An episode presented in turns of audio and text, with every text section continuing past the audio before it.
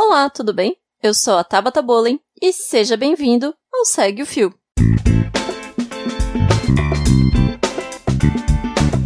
Esse é o programa do Midcast, onde são materializadas em podcast as populares threads do Twitter, em episódios de até 8 minutos. Se você não sabe do que eu estou falando, thread é uma sequência de vários tweets abordando um tema específico, onde apenas 280 caracteres não seriam suficientes. Nesse formato, sempre haverá uma pessoa narrando. Pode ser algum convidado, algum integrante do Midcast ou a própria pessoa criadora do fio. Vale lembrar que o conteúdo a ser reproduzido aqui possui a autorização prévia do autor ou autora. Hoje iremos conferir a thread do Atila Yamarino, o arroba o Atila. Ela foi publicada em 28 de janeiro de 2020 e detalha algumas características do porquê um novo surto de coronavírus começou na China e já começa a se espalhar pelo resto do mundo, fazendo inclusive a Organização Mundial da Saúde declarar emergência global. Vem comigo e segue o fio.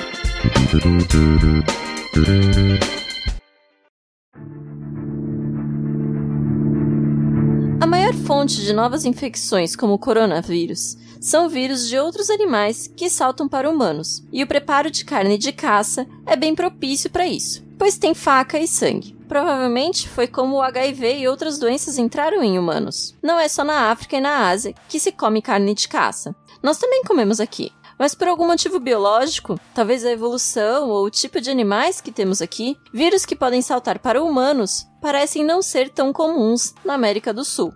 De vez em quando, um vírus como o sabiá salta para humanos aqui no Brasil e pode até matar. Este ano tivemos o primeiro caso depois de 10 anos, mas é bem mais raro aqui. Sorte a nossa! A China não só tem uma cultura de comer carne fresca, como tem vários mercados e feiras de animais silvestres com vários bichos, como é o caso da feira de pescado de Wuhan, o que dá mais chances de um vírus saltar para os humanos ou para outros bichos que podem ser intermediários. Se você quiser ter uma noção da variedade de carne silvestre que os mercados de lá têm e as condições de manipulação, vai ter na descrição desse episódio o link para uma reportagem do South China Morning Post. No surto de 2003 de SARS, a Síndrome Respiratória Aguda Grave, outro coronavírus de morcegos saltou para a civeta. Da civeta, que capturavam e vendiam como comida, saltou para humanos. Neste surto de 2019, o Centro de Controle e Prevenção de Doenças chinês testou os bichos da feira de pescado com os primeiros casos. Todos testaram negativo. Não sabemos se o primeiro caso humano aconteceu na feira ou se foi no interior e alguém doente veio trabalhar na feira de Wuhan. Pelo genoma do coronavírus, sabemos que ele é parecido com o vírus da SARS e bem provavelmente veio de um morcego. Esquece a cobra. Não sabemos se saltou de um morcego para pessoas ou para outro intermediário e desse bicho para pessoas. Todos os coronavírus estudados até agora são bem parecidos, sinal de que deve ser só uma introdução em humanos. Isso é bom, porque seria um problema ter mais entradas se não sabemos a fonte. Ruim, porque indica que a transmissão entre pessoas acontece bem. Nem toda região tem acesso a carne de criação, como galinha, porco e vaca. E onde a necessidade ou a cultura coloca as pessoas em contato com outros animais, principalmente pela caça, novos vírus pulam para nós e agora circulam em pouco tempo. O HIV levou quase 100 anos entre os primeiros casos e a pandemia da década de 1970 e 80, em parte porque não tinha essa circulação e densidade de pessoas antes. Hoje, em 24 horas, se cruza o mundo. Ainda vem mais doenças por aí.